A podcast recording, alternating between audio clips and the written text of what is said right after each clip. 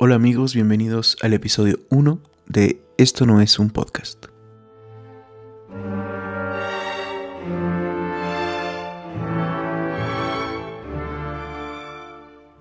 Hola amigos, bienvenidos a este primer episodio de Esto no es un podcast.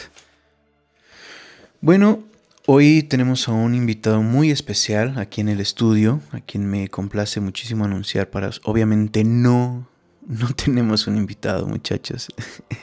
Estamos en cuarentena. Por favor, sean responsables ante esta situación. Que si bien no debe cundir el pánico, pues sí es algo que nos corresponde a todos hacer un poquito más llevadero este problema. ¿Por qué? Bueno, bueno, antes que nada vamos a hablar de música un poquito más adelante, pero ahorita pues hay que hablar de lo que de lo que la gente está hablando. ¿Por qué es importante quedarnos en casa? Les voy a decir la verdad. Yo considero que, que es una responsabilidad como mexicanos a sabiendas de nuestra capacidad de respuesta y también de la calidad de nuestro sistema de salud, que realmente es muy precario. Creo que si se está colapsando el sistema de salud italiano, el sistema de salud español, el sistema de salud chino que ya está saliendo de él. Pero estamos hablando de sistemas de salud de primer mundo, de primer nivel. No quiero pensar lo que podría suceder si en México ocurre algo parecido. Y el problema es que los números dicen que puede que pase algo parecido, ¿no? Entonces sí los invito a... Les diría que hacer caso a lo que las autoridades dicen, pero pues como que se contradicen mucho, ¿no? Primero el secretario de salud nos dice que se suspenden las clases, que no salgamos de casa, pero pues vemos a nuestro presidente abrazando y, besando a todos en sus mítines multitudinarios. Entonces, supongo que, que esto contradice un poco. Pienso que independientemente de su ideología política, debemos, uno, no propagar el pánico y dos, ser responsables ante esta situación, ¿no? Y pues sí, hoy hay prácticamente 100 confirmados con esta enfermedad, ningún muerto de momento. El problema es que ayer eran 50 y anterior eran 25 y un día anterior eran 10. Entonces, pues esto nos indica que está siguiendo la curva exponencial que siguió en todos los demás países, ¿no? Entonces, si hoy hay 100, muy probablemente mañana sean 200, luego 400, 800, 1600, 3200. Y si bien no es mortal, si bien hay enfermedades más agresivas, el problema es que no hay suficiente espacio para la atención médica si en 7 días o en 8 días llegamos a, a 51 mil enfermos, ¿no? Entonces, creo que pues es importante. Yo en lo personal tomé esta decisión de manera consciente porque yo estuve en, actos multitudinarios en los últimos días y me parece que es responsable de mi parte aislarme, al menos pues lo que dure la cuarentena, para no producir más contagios y aparte, obviamente, soy una persona, para quien me conozca, soy una persona muy introvertida. Entonces para mí genial poder quedarme en casa 24/7 y pues aprovecho, ¿no? Para, para pues trabajar y hacer mis cosas. Y bueno, antes de seguir, ¿quién demonios es este tonto que está hablando al micrófono? Mi nombre es Mario Mejía y soy músico, compositor, productor, ingeniero en audio y todo lo que sirva para llevarse un taco a la boca, eso soy yo. Y bueno, vamos a hablar un poquito de, de música en este primer episodio, sobre todo de algo que estoy trabajando, aprovechando que estoy en cuarentena. Obviamente trato ya de seguir como una rutina, despertar temprano, este, hacer ejercicio aquí en casa eh, ya tengo mis víveres para no tener que salir y, y pues ponerme a trabajar. Normalmente en un día como cualquiera de estos donde realmente no, no tengo que salir para nada, que lo agradezco, trabajo aproximadamente 8 horas. 8 horas sentado y, escribiendo. Obviamente esto no es proporcional. Eh, muchos piensan que si trabajo 8 horas, pues escribo 8 horas de música. Y, y obviamente las cosas no funcionan así. Supongo que muchos lo sabrán. Por 8 horas de trabajo, si bien sale un minuto de música, es un día súper productivo. Hay días que puedo estar 8 horas aquí sentado. Y, pueden incluso no salir ni un segundo nuevo. O salir algo y luego yo soy de las personas que si algo no me gusta, simplemente lo, lo elimino, lo borro. Entonces, pues sí, no, no, no es tan fácil como parece. Les voy a platicar un poquito de esta obra que estoy trabajando. Es una obra para un concurso de composición que pues ya ahorita me da un poquito de miedo si poder terminarla a tiempo. Pero bueno, se llama Metzli-Xiktliko, que significa en el ombligo de la luna, que es lo que le da el nombre a nuestro país. Y habla sobre... Yo siempre digo que habla. Muchos piensan que la música no puede contar historias. Pero... Pues realmente es que yo escribo un guion y a partir del guion es que escribo la música. Muy pocas veces lo hago de manera eh, contraria.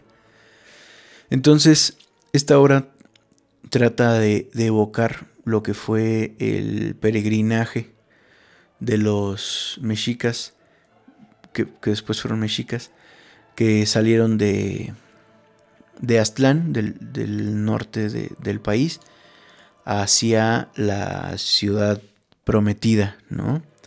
De Tenochtitlán. Es, es un viaje no solamente en, en la línea del tiempo, porque lo es, porque empieza desde ese peregrinar hasta la llegada, hasta la, el esplendor de la ciudad y termina con el primer contacto con los españoles en el puerto de Veracruz, en, el hoy puerto de Veracruz, obviamente.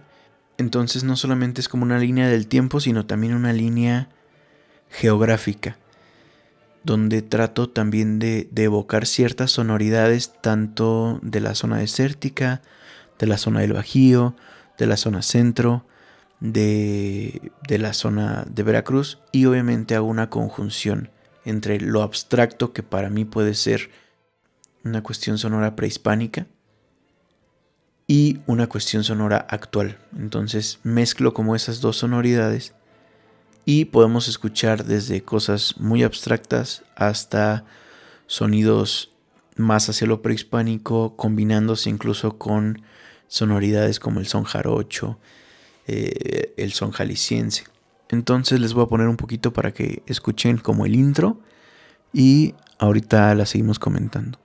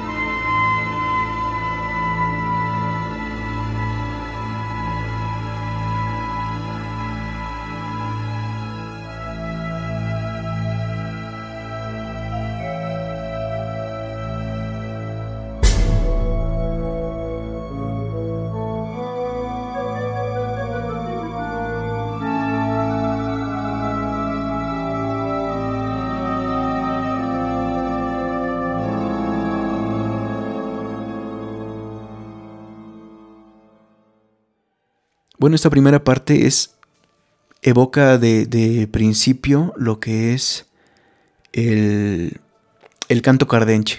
Lo elegí por ser pues el canto más, más norteño y más emblemático de, de los pueblos indígenas mexicanos.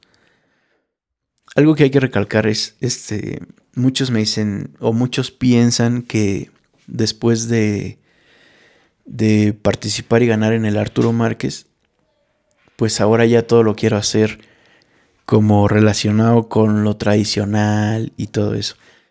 Pero la verdad es que desde muy chico estuve muy interesado en eso. Tal vez lo dejé un poco y me fui también como a cosas más abstractas de, física cuántica y cosas así un tiempo.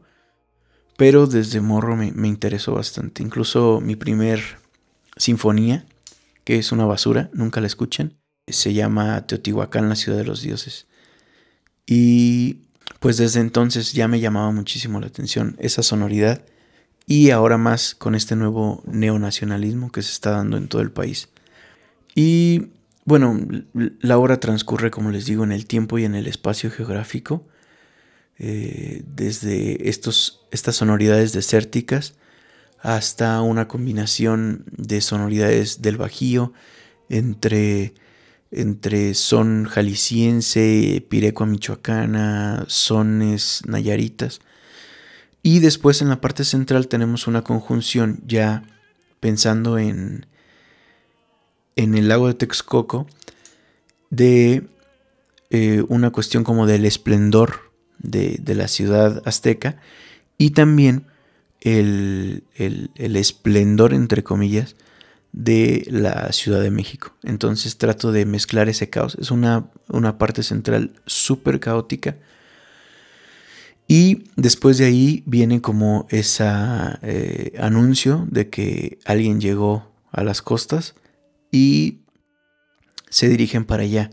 Entonces trato de hacer como ese, como una lucha, como una, una lucha sangrienta y feliz. ¿Cómo es eso, no? Siempre he pensado que el mexicano se ríe de la muerte y que no le parece como algo tortuoso. Entonces utilicé en esa parte final el son jarocho para evocar tanto la vida como la muerte y ese encuentro en, esas costas de Veracruz con, los primeros españoles. Y todo regresa a una parte calmada, como lo fue el inicio, donde pues nos habla de como de un tipo de añoranza, ¿no? De lo que fue estos pueblos con tanto esplendor, con tanto conocimiento, con tanta valentía, que al final pues hoy en día están prácticamente pues relegados, ¿no? A, al campo, a, incluso a las esquinas, a las calles. Es algo bastante triste, ¿no? Que,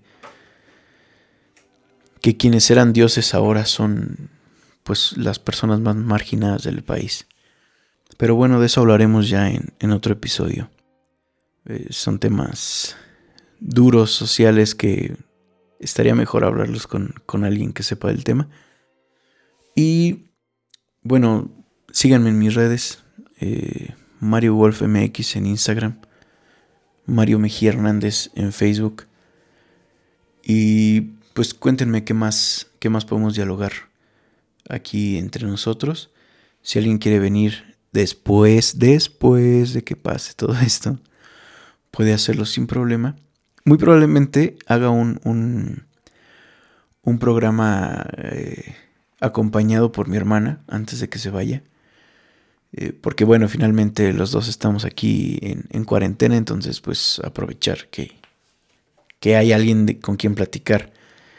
Ya la, conocerán, cineasta, muy buena niña. Y pues nada, de esto va el, el podcast, de esto se va a tratar. Obviamente pues irá mejorando con el tiempo, eso espero. Y bueno, si consideran que este podcast es bastante aburrido, que este podcast no tiene una estructura bien hecha, si creen que en este podcast solo estoy hablando por hablar, están en todo lo correcto porque recuerden que esto no es un podcast.